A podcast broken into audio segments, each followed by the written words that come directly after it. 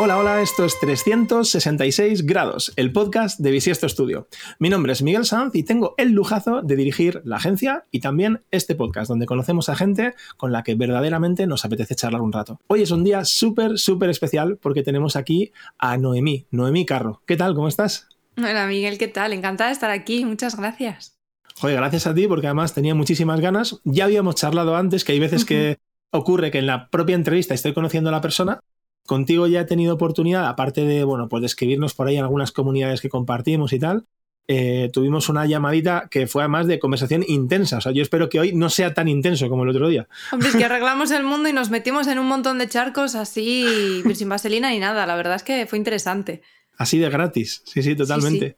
Oye, Noemí, yo creo que en todo lo que tiene que ver con marketing digital, también la comunidad Twitter, por lo menos en esa burbujita en la que yo me muevo, estoy segurísimo de que todas las personas que nos oyen o la mayoría te conocen. Pero si no fuera así, ¿te animas a contar un poco quién eres eh, y a qué te dedicas? Así nos das un poco de contexto. Sí, claro. Bueno, yo soy Noemí Carro, consultora de marketing digital. Me dedico fundamentalmente al marketing estratégico, que es mm, decidir con lo que tienes a dónde quieres ir de la manera más eficiente y más eficaz posible, que se alinee con lo que eres, como marca, como empresa, como particular, lo que sea. La verdad es que mi historia es un poco complicada porque yo de formación primaria soy filósofa. Luego tiré por la comunicación y al final me dedico profesionalmente al marketing. Oye, ¿y qué tiene que ver, tiene que ver la filosofía con el marketing? Porque a priori desde fuera, pero cuando he visto en tu página sí ponía algo así como, como una pizca de filosofía, o sea que algo, algo, de, algo le verás. Pues fíjate, precisamente el dedicarme al marketing estratégico no es más que hacerse las preguntas adecuadas, ¿no? Para llegar a conclusiones de valor. Y eso es filosofía, es preguntarse en esencia. Así que fíjate si tiene que ver o no tiene que ver. Pues sí que tiene es cierto que, yo llevo escribiendo en Internet eh, media vida. O sea, va a ser 16 años. Y que al final es verdad que lo del marketing y la comunicación era más un hobby, que no fue todo hiperdiseñado y tal, pero luego parece que hace clic y, encaja, ¿sabes? Y es precisamente por eso. Y de hecho yo creo que tiene mucho que ver con que mi parte favorita de donde crea que más Ikigai es mi, mi movida eh, sea el marketing estratégico. Qué bueno. Oye, eso de las preguntas adecuadas suena... Lo has contado muy bien, se nota que yo creo que no es la primera vez que, alguien te hace la pregunta, yo pensaba que te iba a pillar un poco más, pero no me parece nada fácil. ¿Cómo se hacen las preguntas adecuadas? ¿Eso se puede preguntar? ¿Es una pregunta adecuada? Es, es, es, es, la pregunta adecuada, probando, experimentando y, y con mucha mano izquierda de las veces que trabajo, pues a lo mejor con marcas personales, por ejemplo, y eso, es las primeras preguntas son situacionales, de, puro contexto, pero luego está en el talento de cada uno el llevar la conversación para entender perfectamente qué es lo que esa persona quiere con su proyecto, con su marca, etc. Además, en algo tan sensible como una marca personal que está tan íntimamente ligada al autoconcepto ¿no? de la persona, al yo soy mi marca personal, totalmente, ¿no? A esa identidad. Entonces, con mucha mano izquierda, mucha empatía y práctica, yo te diría. Te iba a decir, ¿cuánto, ¿qué papel crees que juega la empatía, no? Pero ya, me lo has dicho, o sea, yo creo que es crucial, ¿no? sí, sí. Mola mucho. En cuanto a tu página web, a, lo que haces, que me he quedado ahí como pensando con lo que me estabas contando, he visto que ponías algo así como marketing sin humo, eh, gestión de proyectos eficiente y una pizca de filosofía. Eso de marketing sin humo es que ya hay demasiado humo en el ambiente, ¿no? Había que, había que quitarlo antes de empezar. Sí, está guay. Además es que mm, fíjate hasta qué punto me saca de mis casillas, que lo he convertido en mi propuesta de valor. Total, ¿eh? Porque hay muchísima gente que viene con un montón de ruido y al mundillo digital. Me da igual que sean redes sociales, que incluso redes sociales te diría que es hasta lo, más evangelizado que hay por ahí fuera, ¿vale? Que la gente ya pues empieza más o menos a saber que lo de mi primo me lleva a Instagram no funciona. Vale. Pero cuando vas al mundo negocios digitales, diseño de un proyecto completo y todas esas cosas, parece que aquí cualquiera viene. Y aunque es verdad que es más accesible y que no hay barreras de entrada, a priori, lo cual hace que, haya mucha competencia. Generar dinero online no es ni para todo el mundo ni terriblemente fácil, ¿sabes? lo primero que hay que hacer es aterrizar. bueno, sí, hay oportunidades, pero pero bueno, hay que saber verlas, hay que saber trabajarlas. Fíjate que yo pienso que más que intrusismo, eh, hay como un halo de magia negra, que es lo que le da ese humo. Eh, que a veces parece que las cosas, en vez, de, en vez de contarlas a lo fácil, en vez de. Dices que es importante hacerse las preguntas adecuadas y estoy súper de acuerdo, pero también creo que es especialmente importante saber explicar las respuestas a determinadas cosas cuando tú las conoces como experta, ¿no? Entonces, si eres capaz de bajar a tierra eh, una situación y contarla normal, es mucho menos magia negra y mucho menos humo que cuando parece que es que todo tiene por detrás una complicación extrema, que yo creo que hay gente que se aprovecha un poco de eso, ¿no? De, dar esa imagen de opacidad que la verdad es que pienso que a los demás nos viene mal, pero a algunos pues supongo que les beneficia, no sé. Totalmente. De hecho, cuando uno estudia cómo aprender mejor y todo eso, irremediablemente aparece el nombre de Feynman y la, la técnica Feynman que consiste en ¿Vale? Estudiar un concepto de tal manera que tú se lo puedas explicar a alguien que no tiene ni idea. Así tú lo has comprendido realmente y así es como lo has eh, sabido manejar y aprehendido, ¿vale? Bueno, pues en nuestro sector, en todo lo contrario. Suspenderíamos todos. Es que hay muchísima gente que se aprovecha precisamente de de que a lo mejor la persona que está al otro lado no lo conoce en profundidad, ha comprado medias verdades o, cierto tipo de mantras, ¿no? Y además, como estamos en algo hipercambiante, parece que colar una nueva idea pues es bastante fácil, porque bueno, esto es, esto es alguien que todavía no se sabe mucho, etcétera, etcétera, y, y tiro por aquí. Y sí, yo creo que eso hace eh, daño, evidentemente, al sector, pero no deja de ser una oportunidad para que la gente también hable frente a ello, ¿sabes? 100%. Oye, Noemi, ¿cómo llegaste al punto de pensar que el marketing era ese Ikigai que me comentabas? Porque, o sea, es verdad que veo relación a la que me lo has contado, me has convencido con una sola frase, pero, ostras, no, no lo veo tan evidente. Desde lejos, cuando lo ves desde con la perspectiva, seguro que a nivel personal sí lo ves, pero desde fuera, ¿qué te ha llevado a pasar por ahí? Porque hay varias experiencias profesionales un poco distintas y no, no, sé cuál ha sido la carambola. Es más, si te tengo que decir el Ikigai, para mí es formar y capacitar a otros. Eh, a la hora de llevar su propia estrategia digital, ¿sabes? Yo creo que ahí es donde encaja, sí, sí, tal cual, te lo, te lo juro. O sea, yo cuando, cuando hago ese tipo de tareas, termino todas las veces, me siento terriblemente satisfecha y terriblemente afortunada, ¿sabes? Y es precisamente por eso. ¿eh? Ese es el medidor. O sea, eh, el nivel de satisfacción del momento inmediatamente después es lo que te hace decir, ostras, esto es mi Ikigai o hay algo más. Esto es una pregunta egoísta. Asterisco. Pero claro, es que habría que analizar qué tipo de satisfacción y por qué es satisfactorio, no solo porque esté emitiendo ante una audiencia, porque yo no entiendo la formación así, sino porque veo cómo las personas que asisten a los programas que yo tengo de estrategia acaban, eh, claro, acaban raspando la corteza de su proyecto, eh, entendiendo perfectamente qué es lo que quieren hacer con él y todo eso. Entonces ver a otros crecer ¿sabes? Es lo que me satisface y, y, lo que me encaja ahí. Sí, pero sí, vamos, la verdad es que he dado muchas vueltas para llegar aquí. Y me, bueno, cuéntame alguna, dame alguna carambola o alguna historia. Pues mira, llevo trabajando 13 años de mi vida, no, 12. Empecé poniendo copas y no he parado de trabajar desde, bueno, desde los 18. o sea, decir, no he parado de bebérmelas desde entonces. o sea, era y encima, para un... y encima pasa algo curioso y es que soy abstemia. Eh, no ahora porque también soy madre lactante y no habría más remedio. Correcto. Pero de, antes también, ¿eh? de antes del embarazo y todo eso, llevo sin beber un gramo de alcohol mm, tres años y pico, sí. Pero bueno, eh, pues mira, puse muchas copas. Eh, en lo online empecé a ganar mis primeros eurillos eh, redactando para nichos de Amazon. Y ahí empecé pues, a obtener un rendimiento económico de, esa habilidad. Pero yo iba escribiendo mucho tiempo también en blogs y cositas de esas. Nada, he sido azafata, monitora de campamento, pero eso no lo he sido, lo sigo siendo uno entra ahí y ya nunca sale. ¿En lo serio? muchísimo. Sí, sí, me Casi como afición entonces. Te lo juro. O sea, y porque mis condiciones personales no me lo permiten, pero yo me haría todos los años un campamento. Además, yo trabajo con chavales de adolescentes de 15, 16, 17 años, ¿sabes? Y, lo, mola, lo mola todo, te lo, que te lo prometo, me encanta. no, sé. no, sé, no sé si todo el mundo estará de acuerdo. Que sí, que sí, ya verás. Eh, algún día, mm, ojalá pudiera ponerte una cámara chiquitita y ver un timelapse de los 15 días de un campamento, porque mola un montón, la verdad es que es, es una pasada.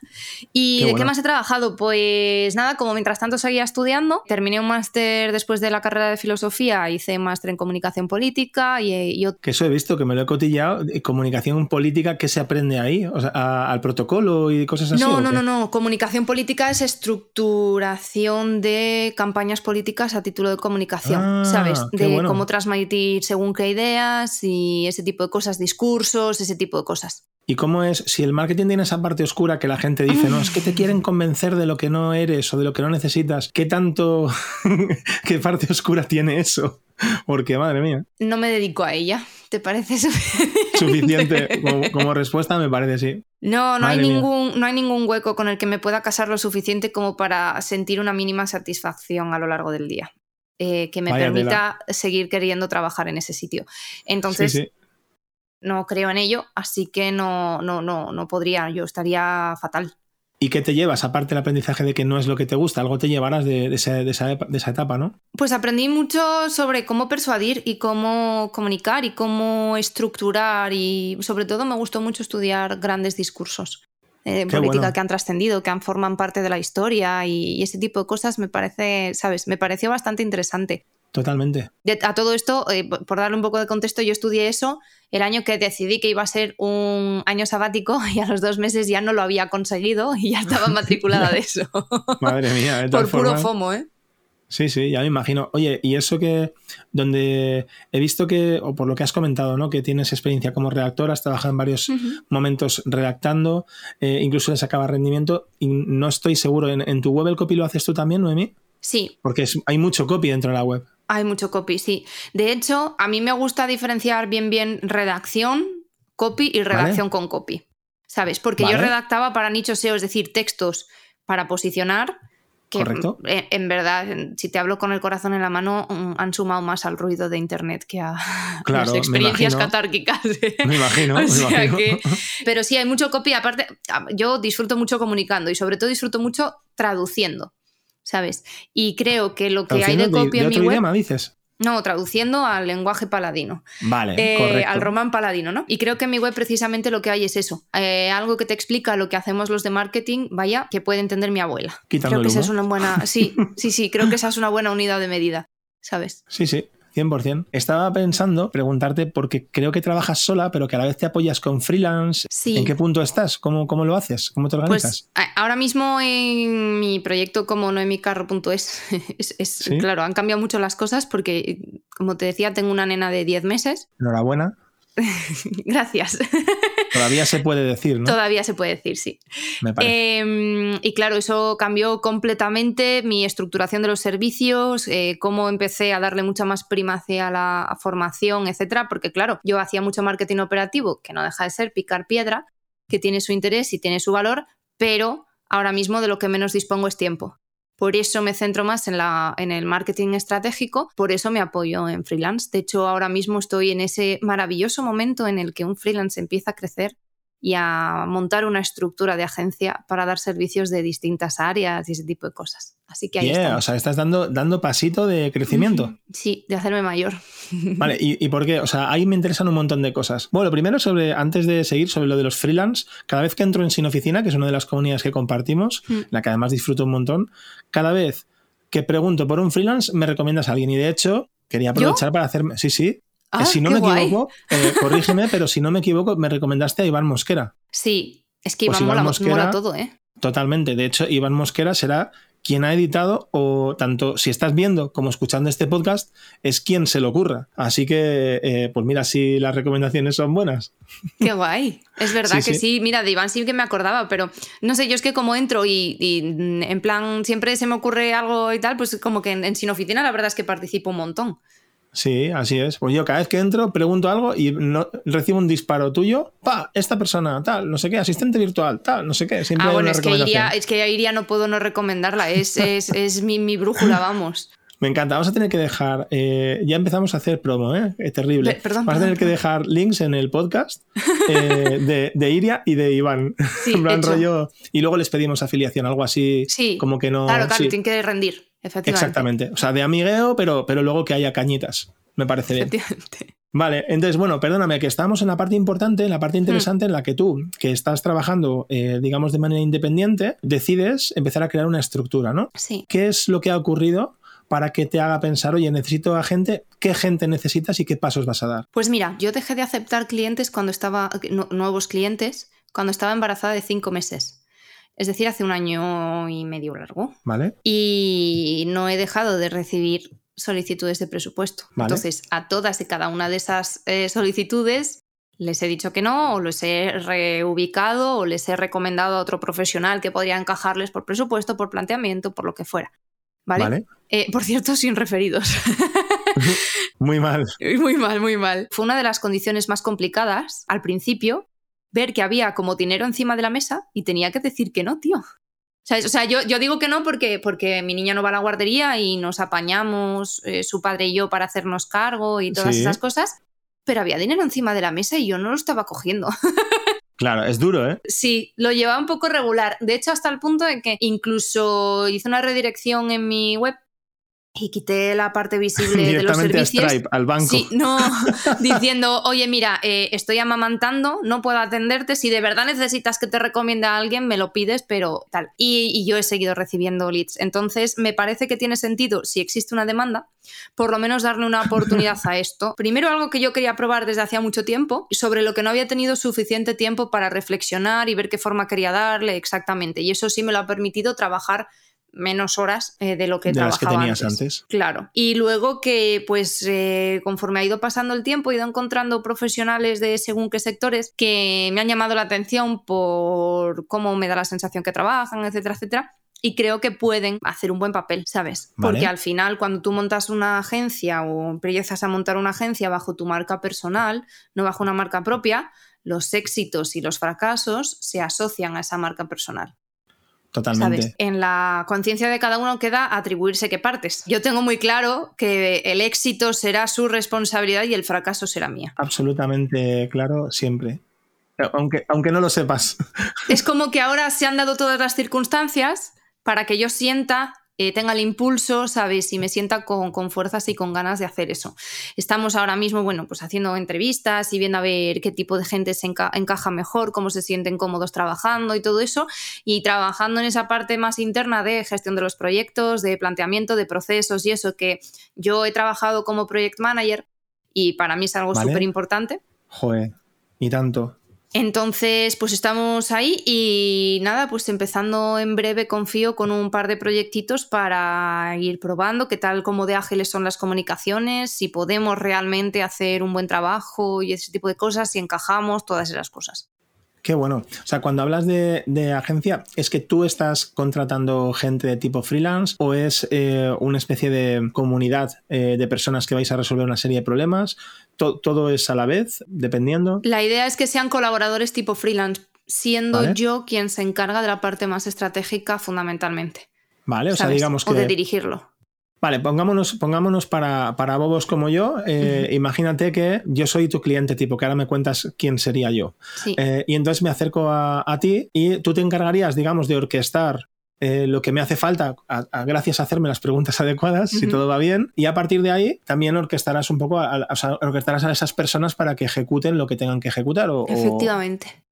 Ese sería más o menos el planteamiento, sí. Sin que yo esté para que cualquiera de mis colaboradores en algún momento puntual se reúna con el cliente, porque sí que es verdad que hay agencias que trabajan con modelo freelance que dicen, no, no, no, alguien es la cara visible siempre en todo caso y tal, y eso hay que andar muy fino para que no haya problemas en la comunicación. Totalmente de acuerdo, sí, sí. Aparte luego si la confianza es tal, pues eh, claro que puedan estar ellos, ¿no? Si no, no tendría mucho sentido. Totalmente. Si no, al final pues estás como subcontratando en la sombra y te vale igual. Claro. Eh, no, es, no es lo mismo. Te preguntaba, eh, Noemí, que, quién tendría que ser yo, ¿Quién, quién soy tu cliente, o sea, si soy tu cliente, quién soy, ¿no? Pues fundamentalmente a día de hoy he trabajado con perfiles de pequeñas y medianas empresas de pyme, de tejido empresarial español, que sí que ha tenido intentonas antes de digitalizarse a nivel potente y eso, y o no les han salido bien o están infrautilizadas, algo, algo de eso, ¿no? Gente que quiere digitalizarse desde cero necesariamente, aunque evidentemente para ese tipo de perfil también hay una propuesta. Y básicamente trabajo con pymes, a título de, ejecución de marketing, ¿eh? con formación no, con formación trabajo más con marcas personales y, y autónomos.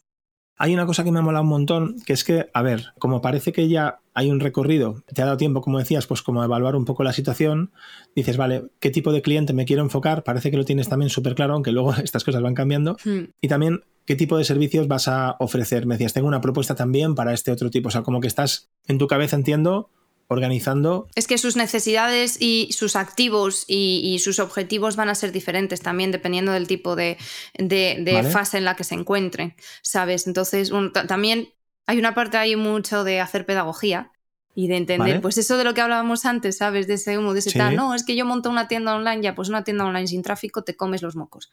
Entonces... Literal va, un poquito por ahí también, ¿sabes? Pero a mí sí me gusta trabajar con gente pues que ya conoce que hay un valor en lo digital aunque luego haya que aterrizar exactamente qué expectativas son razonables y qué objetivos podemos establecernos que sean alcanzables. pues me, me, mola un montón y, me pregunto eh, ¿cómo, estás o sea, cómo estás haciendo esa selección de cliente. ¿Es porque es el tipo de cliente que te llega? ¿Es porque sabes que puedes ayudarlo? O sea, imagínate que yo no tuviera bisiesto, que bueno, pues a, que bien que mal, pues ya llevamos cuatro añitos y pico, no veas la de tortas que me he pegado y todavía las que me quedan. Pero claro, me imagino a alguien en una situación como la tuya y me parece súper valioso entender cómo tú estás enfocando, cómo, esto, cómo estás buscando a tu cliente y cómo estás enfocando sus servicios, ¿no? O sea, ¿qué pasos estás dando? ¿Lo escribes en una pizarra? O sea, de verdad para, para bobos, cómo lo haces? ¿Te haces como un mapa mental? ¿Preguntas a la gente? Yo he intentado las dos cosas, posicionarme a título de freelance cuando vamos ejerciendo como freelance. El tema es que yo he trabajado en muchas áreas diferentes. O sea, yo he trabajado email marketing, soy media buyer, ¿sabes? Eso ya eso podrían ser hasta dos especialidades, ¿sabes? Literal. No soy diseñadora gráfica, pero bueno, mal que bien más o menos me manejo en diseño me manejo más o menos eh, con Elementor y tal, de tal manera que a lo mejor pues luego hubiera que revisar la VPO y ese tipo de cosas, ¿sabes? Entonces, hay ciertas facetas que yo sí podría desarrollar, dependiendo de cuáles fueran las necesidades del proyecto y de que hasta qué punto estuvieran digitalizados o no. Yo no iba a hacer bajo ningún concepto un desarrollo web entero, ¿sabes? Ni el diseño web, ni el desarrollo, no, o sea, maquetación, etcétera, ni mucho menos a medida, ¿sabes?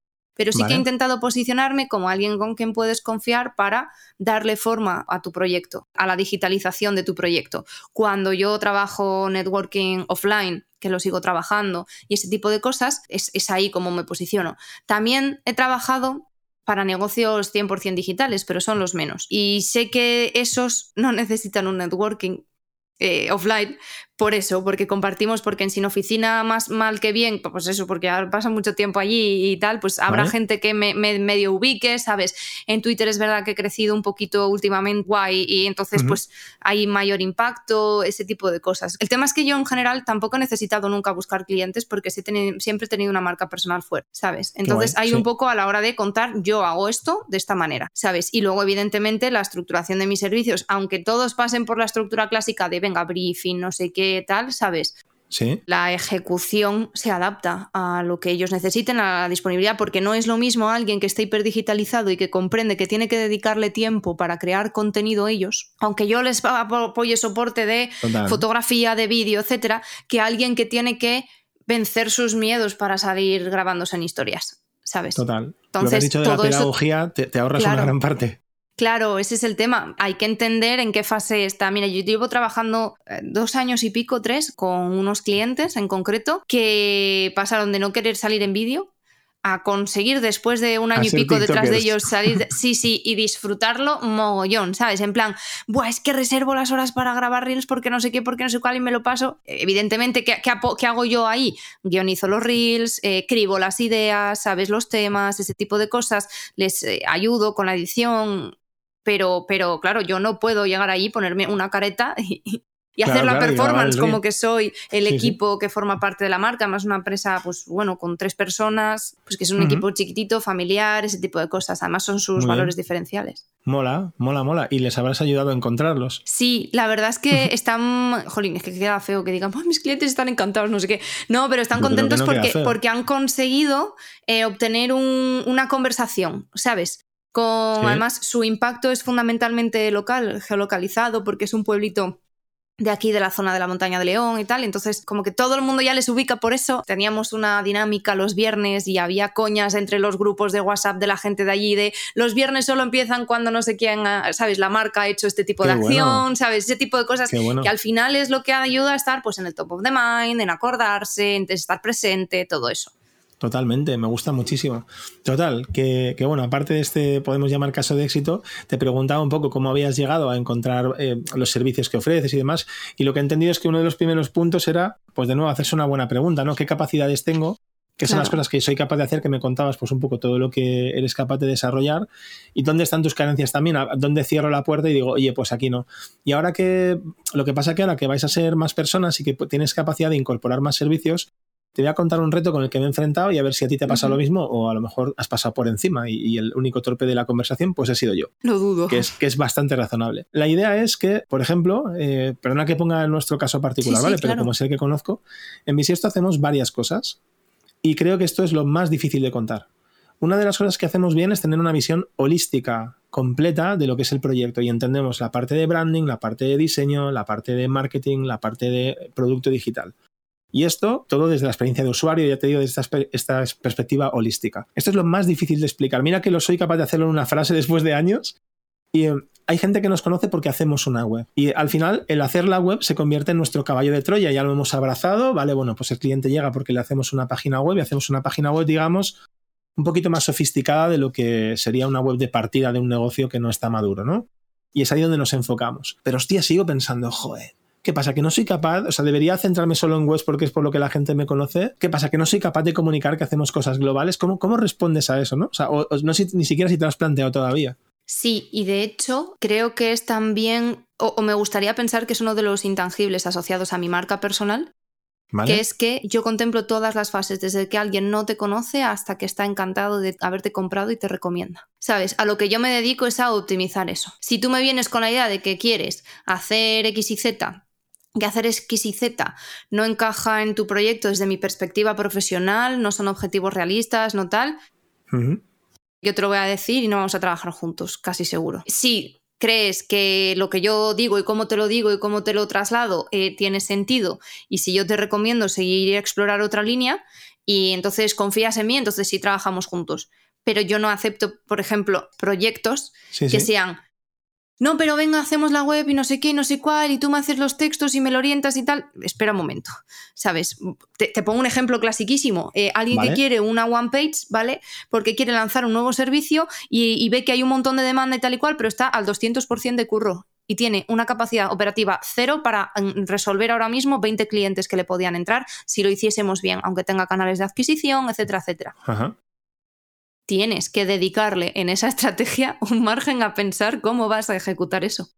Claro, Porque si no, va a ser, vas a tener un problema, ¿sabes? Porque te van a entrar 20 clientes y a lo mejor tu capacidad operativa mensual es de 10, va a ser el doble y vas a tener un lío, vas a estar estresado porque no puedes crecer, vas a estar estresado porque no puedes entregar y va a perjudicar a medio y largo plazo tu marca. O sea, filosofía, pedagogía y ahora vamos por psicología ya. Bien. me parece bien, o sea, el, el pack completo. Pero sí, sí, entiendo. Perdón, es que, joder, lo, veo, eh, desde fuera se ve todo súper claro, pero cuando te enfrentas todo el problema, es verdad que a veces hace falta que te venga alguien desde fuera. Mola que tú también vayas con esa honestidad por delante para, decirlo. ¿Cuánto de, hablamos de honestidad, hablamos de empatía? Yo creo que eso es lo que hace que el humo se vaya. ¿eh? Sí, yo, vamos, eh, mira, el otro día desvirtualicé a alguien a quien hace muchos años que conozco en lo, online, que bueno, es Ángel Benito Rodero, él es abogado eh, por temas de privacidad, ¿Vale? ese tipo de cosas, ¿vale? Hace mucho derecho digital, yo tengo muy buena relación con él. Me mandó un email, en Asturias, yo soy asturiana, decimos que algo te presta cuando te gusta mucho, ¿vale? Vale. Pues me prestó un montón leer. Tu yo digital no se separa para nada de tu yo real. La misma vibra es la que percibo en un sitio que la que percibo en el otro. Y para mí ¿eh? eso, es un éxito, tío. Hombre, es que, es que es un éxito, claro que sí. Bueno, dependiendo. hay, quien, hay quien considera éxito eh, impostarse, ¿no? Pero... Sí, pero para los que planteamos precisamente eso, hablar con el corazón en la mano y ese tipo de cosas, yo creo que es, eh, es un joder check, lo conseguí, ¿sabes? Totalmente de acuerdo. Es coherente. Totalmente de acuerdo. Oye, así rollo mm, clickbait, fallo típico que comete el 90% de los clientes con los que trabajas. ¿Hay alguno que digas es que aquí la cagan siempre? En plan, mira de esto, por favor. Yo te diría, sobre todo, yo trabajo muchas redes sociales, montarse películas maravillosas de lo que se puede hacer en redes sociales, que se pueden hacer cosas muy chulas, ¿sabes? Vale. Pero llevan su trabajo, llevan su tiempo, llevan su dedicación y hay que madurarlas. Y es un canal razonablemente lento, no puedes aspirar a viralizar desde el minuto uno porque ahora TikTok está de moda. Puedes hacer un montón de cosas y te comes los mocos, ¿sabes? Totalmente. Entonces, pero eso es la gestión de expectativas. Yo te diría que es lo que más hay que revisar. Más cuesta. Sí. Oye, yo no sé dónde leí, porque tengo una memoria terrible, creo que justamente lo he puesto a la tuya. Eh, leí algo así como que la, calidad de un servicio está directamente relacionada con la expectativa que se tiene ante el mismo, algo así, ¿no? Como de estas cosas, ya te digo, las lees por ahí en algún sitio, lo mismo hasta era un tuit o algo así con una cita de alguien o de algo, y de verdad que como que me persigue toda la vida. Y me ocurre que cuando me presento ante un cliente, suelo decirle algo así como habrá gente más barata y gente más cara, pero no va a haber nadie que te haga tantas preguntas como yo. Y intento de esa manera generar la expectativa adecuada o, por lo menos yo entender cuál es la expectativa de esa persona para adecuar a veces no solo su expectativa, sino sus necesidades y problemas, todo lo que hay por detrás, ¿no? Pero se entiende el punto, ¿no? Tal cual. De hecho, yo te diría que es que es lo esencial desde la perspectiva del marketing, desde la perspectiva de gestionar a los clientes y gestionar los proyectos. O sea, que tú, que el cliente sepa en todo momento qué le cabe esperar en cada una de las fases, en cada una de las semanas, en cada uno de los meses, que tú estás, que tú sabes todas esas cosas. Y es precisamente por no haberlas gestionado de la manera más idónea cuando yo he tenido algún tipo de problema o algún tipo de malentendido con un cliente, con esa gestión de expectativas. A mí me pasa exactamente lo mismo y además, corrígeme a ver qué opinas, pero yo creo que no tiene arreglo. O sea, puedes minimizar, es de esas cosas que puedes minimizar, pero nunca solucionar 100%. No, no, no, no, desde luego que no. O sea, tú puedes darle forma, puedes tal y puedes cual, pero aquello de yo soy responsable de lo que digo, no de lo que tú entiendas. Sí. Puedes decirlo con muchos pelos y señales, una exactitud en tu verborrea mm, lo más tal, pero luego puede caber la opción de que eso no se corresponda. Pero sí que es verdad que cuanto más frecuente sea la comunicación, más te asegures de que estáis en la misma onda, etcétera, etcétera, tanto más pequeño se puede hacer ese riesgo. Pero lo que está claro es de, venga, el mes que viene no sé qué, no sé cuál y no sé nada de ti en un mes, eso es un caldo de cultivo para que haya algún problema. Total, o sea que fallo típico que comete el cliente sería eh, las expectativas y seguramente también sería el nuestro. Eh, sí, sí, seguro, seguro aunque sean de otras cosas. Sí, la expectativa de lo que podemos hacer, que no es magia, y, nosotros la expectativa de lo que, de lo que podemos eh, resolver. ¿Sabes? De lo que ellos, el, el, ser transparente con eso y el ser que sea continuo, ¿sabes? Total. Oye, me, habías tirado cuando siempre que os mando alguna invitación al podcast, cuando te hice el engaño, eh, te pregunté, ¿y hay algo de lo que quieras hablar? Y me dijiste, sí, sí, sí, de pequeñas marcas molonas. Entonces, ahora me tienes que contar qué es pequeñas marcas molonas. Pues mira, Pequeñas Marcas Molonas es un proyectito que tengo que creé solo y exclusivamente con el afán de disfrutar, de tener un ratito chiquitito para mí todas las semanas, eh, que no signifique trabajo. ¿Vale? O sea, podía ser dar un paseo, podía ser eh, correr en la cinta, hacer volteretas, pero decidiste que fuera pequeñas marcas molonas. Sí, porque aunque no estoy entrenando nada, error, quería de alguna manera reconciliarme con el marketing, la comunicación, el branding, de tal manera que no fuera bajo un estrés continuo de yo ahora trabajo muchas menos horas, evidentemente, chaval, hay que facturar, hay una niña a la que hay que alimentar. Correcto. y que sí me permitiese concebirlo como un proyecto desde inicio hasta fin, como un producto digital, si se quiere, porque es una newsletter, ¿vale? Pequeñas marcas molonas es una newsletter que mando todas las semanas, cuyo claim es un caso práctico, yo analizo una marca que lo peta con su marketing o comunicación sin gastarse un pastizal. Qué bueno. La estructura está planteada de tal manera que yo digo lo que mola o me ha llamado la atención de esa marca, etcétera, eh, lo, justifico y lo desarrollo, qué cosas han tenido sentido y de qué manera y cómo imbrican todo con sus valores, con, con, su público, ese tipo de cosas. Y luego al final dejo siempre unas preguntitas para que tú, si gestionas una marca o tú, si eres marketer que gestiona marcas, ¿vale? Vale. Puedas hacerte esas preguntas, dos o tres chiquititas, ¿no? Para pensar si también lo estás haciendo de manera que mole tanto como esa marca de esa edición. Me encanta, entonces, analizo un caso que considero de éxito. Claro te lo doy totalmente curado y desgranado y además saco de aquí dos, tres, las que sean claves que tú puedes aplicar en tu día a día. Oye, y algún, lo primero, si imagínate que yo accedo hoy porque soy tan cutre que no estoy metido, así que tengo que entrar antes de que terminemos de grabar o justo después para que no se note demasiado que he sido un cutre, me meto dentro de pequeñas marcas molonas, punto es, es. No, punto com. Bueno, me da igual porque está redirigido, lo pondré, lo que quieras. No habría problema, lo colocaré. Total, que me meto ahí dentro, coloco mi correo y voy a poder acceder no solamente a los casos que no sé si cada semana, cada mes o tal, sino también los Se mandan cada semana. No, no puedes acceder, pero porque estoy preparando una cosilla para todas esas. Uh. Eh, ahora mismo, no sé cuándo saldrá esto y tal, pero mañana sale la sexta edición. Esto es para que valoréis lo eficiente que es eh, Miguel mandándole a Iván la edición y con, la, y con el horario por detrás, ¿no? De esto sale esta semana, etcétera, etcétera. O sea que para que lo tengáis en cuenta. me parece bien. Pero a veces sí que ha habido bastante gente, además me, me sorprendió, que me ha escrito en plan, oye, ¿dónde puedo ver que me ha gustado esta? No sé qué, ¿dónde puedo ver otras y tal? Las y estoy, sí, claro. Y estoy dando una, dándole una vueltilla, porque creo que puede tener mucho sentido eh, hacer luego algo más con ello. Y luego, jolín, pues se perdería también un poco la esencia de la newsletter, ¿no? Aquello de, si no estás dentro, pues te lo pierdes, ¿sabes? Entonces, pues esa es un poco la idea. Pero mm, a lo mejor en unos meses hablamos distinto de esto. Me parece bien. Bueno, Lo primero es que mi eficiencia a la hora de mandar los vídeos es malísima, aunque Iván trabaja fenomenal. Y lo normal es que eh, salga bastante después de cuando lo hemos grabado. Así que probablemente cuando lo veáis no habrás esta edición, sino que lo mismo hay una séptima, una octava o incluso más lo mismo hasta Noemí ha sacado ese proyecto del que hablaba y me toca colocarlo también en... Sí, sí, perfectamente podría suceder.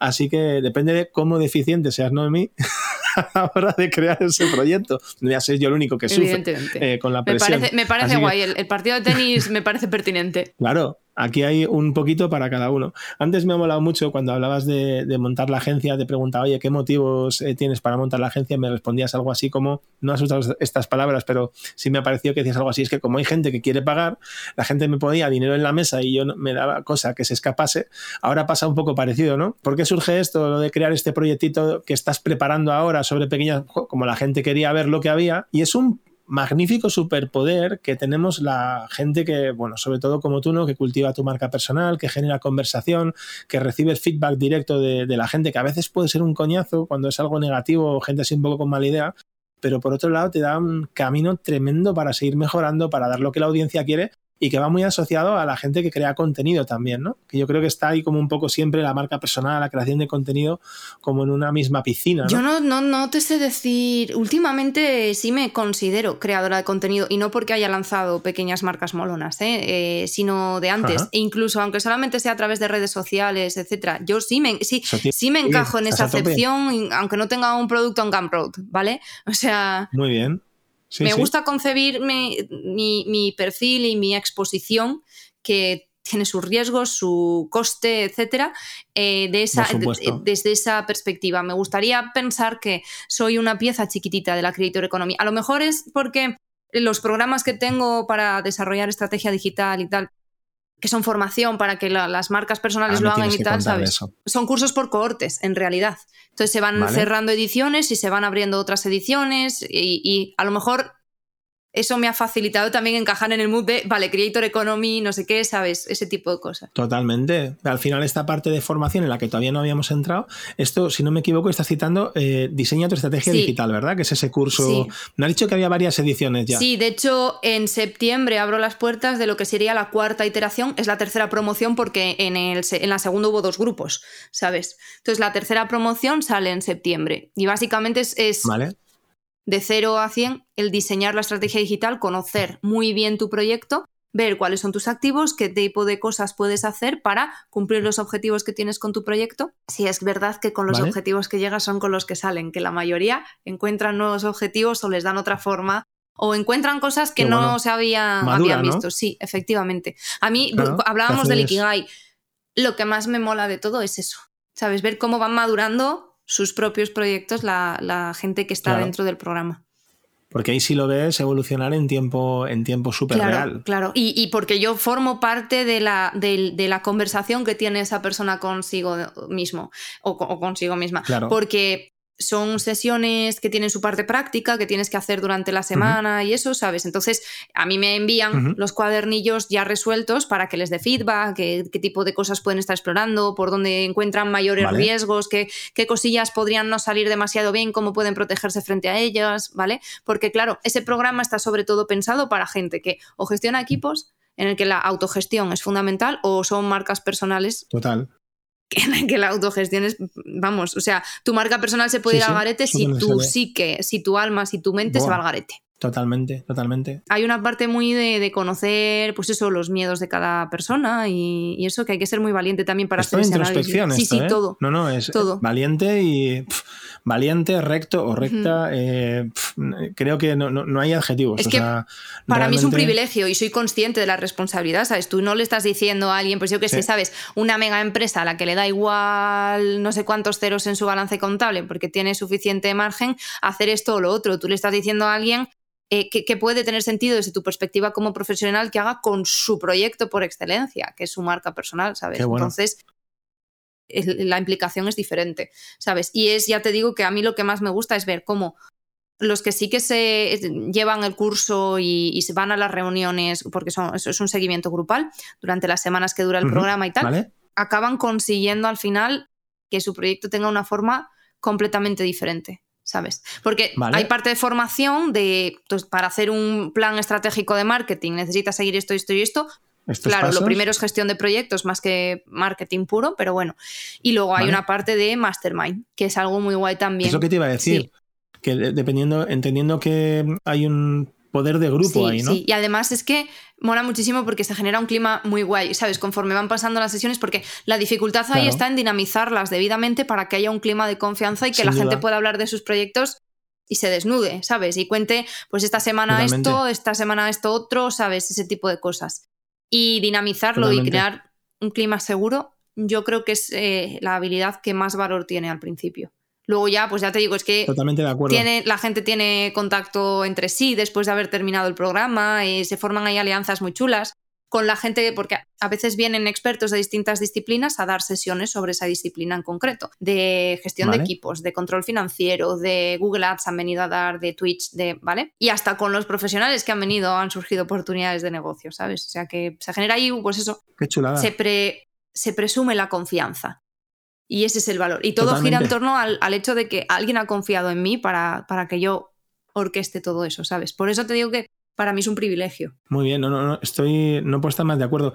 Eh, te voy a hacer una pregunta que no sé si es fácil de responder, pero bueno, se me ocurre y si tienes la respuesta, genial. ¿Cómo se crea un clima de confianza? Porque esto aplica, perdóname Noemí, también a un equipo. Cuando se monta o cuando vas, como decías, a un campamento y todavía no conoces a nadie, esto es útil en la vida para un montón de ocasiones. Yo creo que has dado con la clave. Yo, yo no creo que fuese hábil, tan hábil, haciendo eso si no hubiese sido antes monitora de campamento eh, para chavales en unas edades en las que el coste social es horrorosamente alto. Altísimo. ¿Sabes? qué bueno, claro. Entre otras cosas, me aseguro de que todo el mundo participe, aunque siempre hay alguien que tiene más capacidad de liderazgo o pregunta más. o menos, etcétera. Todo el mundo tiene su hueco y todo el mundo tal, por no hablar de que de las cosas que se dan por sobreentendidas, que es el máximo respeto, la confidencialidad, etcétera, etcétera. ¿Sabes? Pero también es verdad que no todo el mundo que quiere entrar entra, que hay un filtrado muy potente al principio, ¿sabes? Yo hablo por teléfono con todas las personas que quieren entrar en el programa, etcétera. Tenemos ahí una conversación, vemos a ver si, si el programa se adecua a sus proyectos y si ellos también me dan la, ¿sabes? La sensación de que serían, eh, encajarían en el programa, ¿sabes? Te entiendo. Es que al final, joder, si es tan importante ese poder del grupo, o ya no es solamente crear el clima, es que elegir las piezas ya exige Uf, y es complicado, ¿eh? Sí, sí, sí. O sea, hay que hacer un psicotécnico. Básicamente. Pero bueno, en general estoy muy contenta ¿eh? con el tipo de perfiles que han entrado. Algunos pues han hecho un seguimiento solo hasta una parte porque luego la vida profesional los ha arrollado por en medio. Pero vamos, me consta que el feedback después ha sido bueno, que tampoco tendrían por qué haberme lo pasado, ¿sabes? O sea, que ha habido un, tal ha habido gente que, pues, pues, pues eso, que en general las personas que han formado parte de los grupos siguen teniendo contacto entre sí no todo el grupo de que se reúnan, sino que, se establecen lazos y, que existe ese tipo de confianza y continúan hablándose de, sus proyectos, ¿sabes?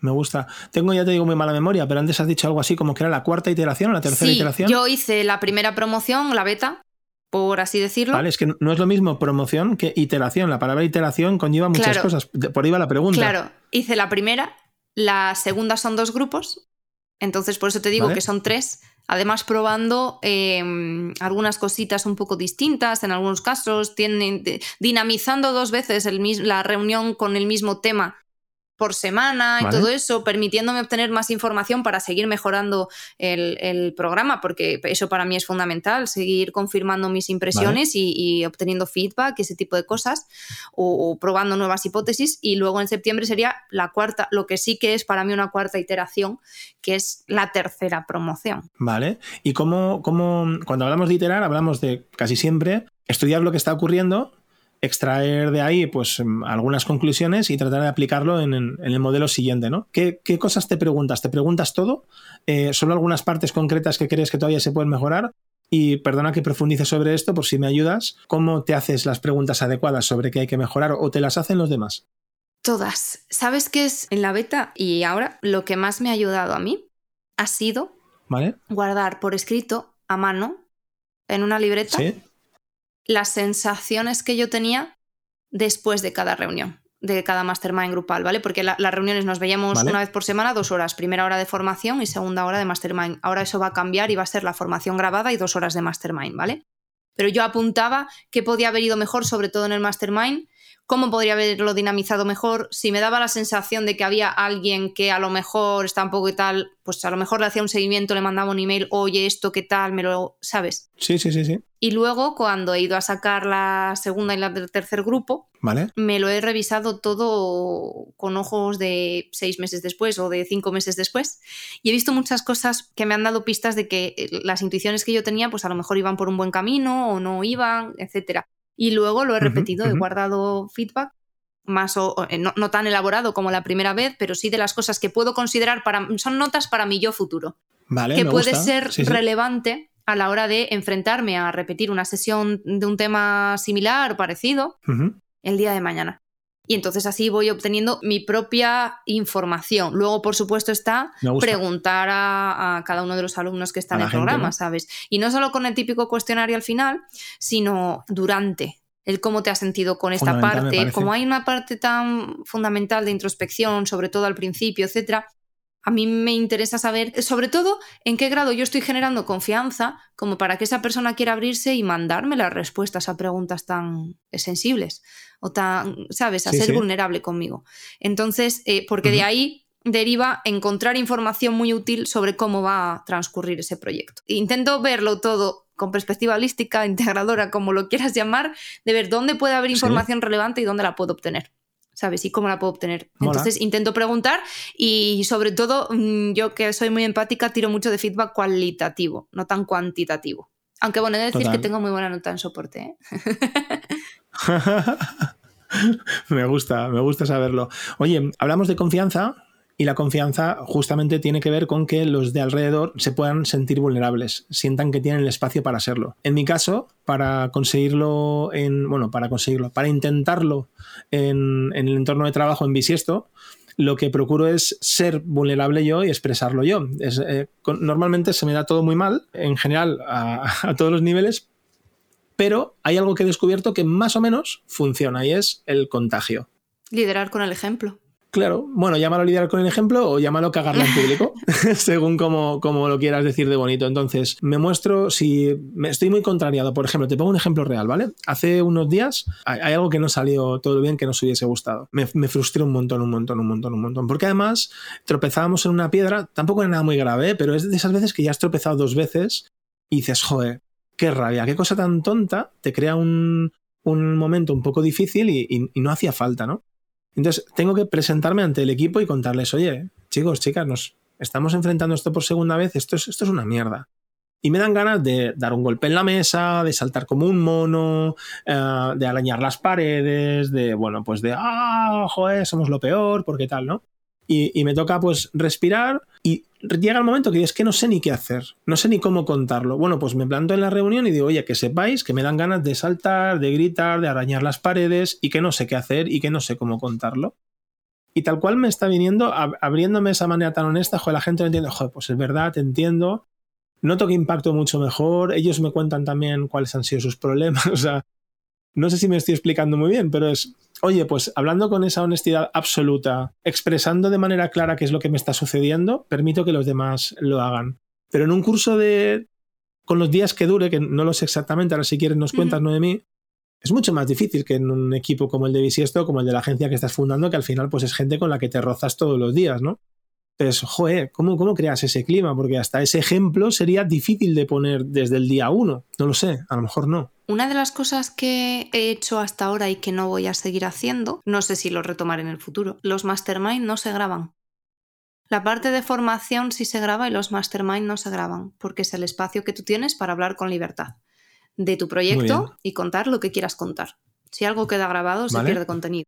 O sea, se pierde control sobre ese contenido, ¿no? Sí, sí, sí, sí, eh, total. no lo voy a hacer siquiera porque mm, me han solicitado en todas las ocasiones, ha habido varias veces que todo el mundo me ha preguntado, o varias personas me han preguntado, yo, ¿por qué no lo grabas? Grábalo, me encantaría volver a verlo, tal, no sé qué. Porque es un espacio de confianza y privado. Claro.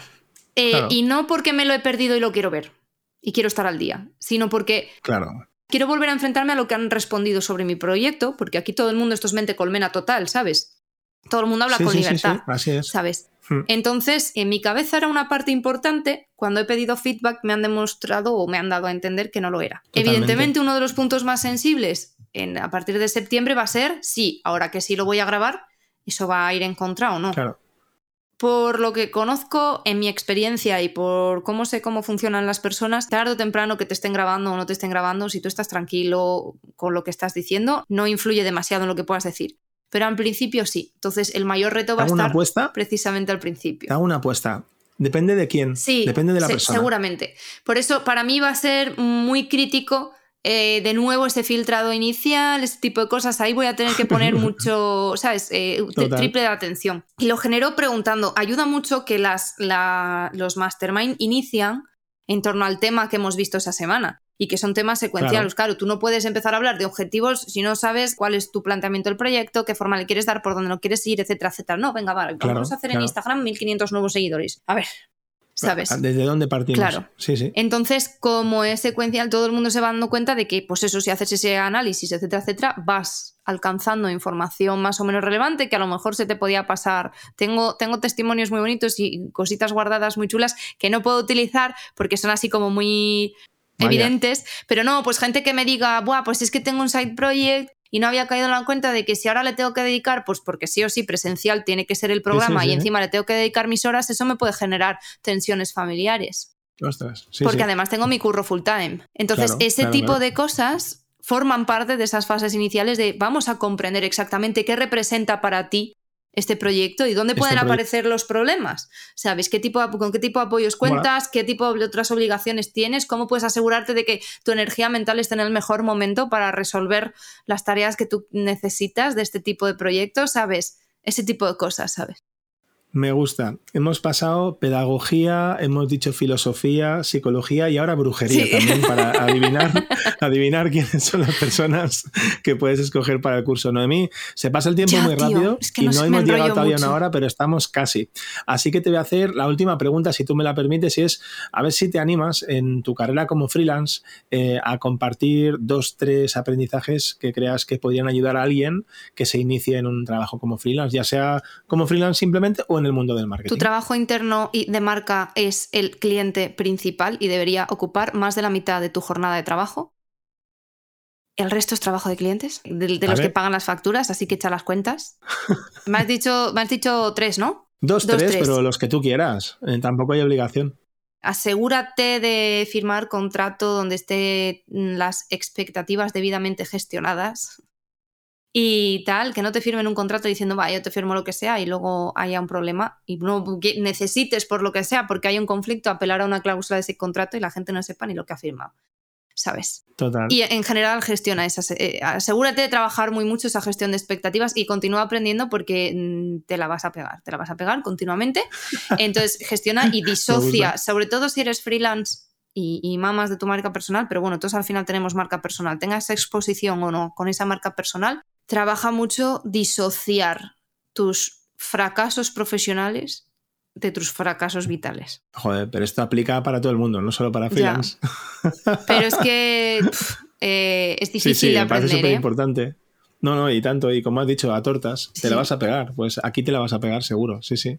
Oye, pues me ha gustado mucho, Noemí. ¿Sabes que tengo algunas preguntitas así rápidas, en plan un poco más moñas para conocerte mejor? Eh, ¿Te animas? A te, te, las tiro? Sí, después del rato intenso. A ver qué sale. Venga, claro, ahora le, quitamos un poco de. Le quitamos un poco de humo. bueno, humo no, pero peso sí le quitamos. Venga, 3, 2, 1. Comida favorita. Espagueti carbonara, sin gluten. Es verdad, sin gluten. Joder. Hobbies. Escribir, entrenar, fuerza, inexistente y la lectura de ficción. De ficción. Lo que más te gusta de la gente. La honestidad. Las cartas sobre la mesa. Lo que menos. La traición. Un lugar para visitar. Asturias y León. Bueno, claro.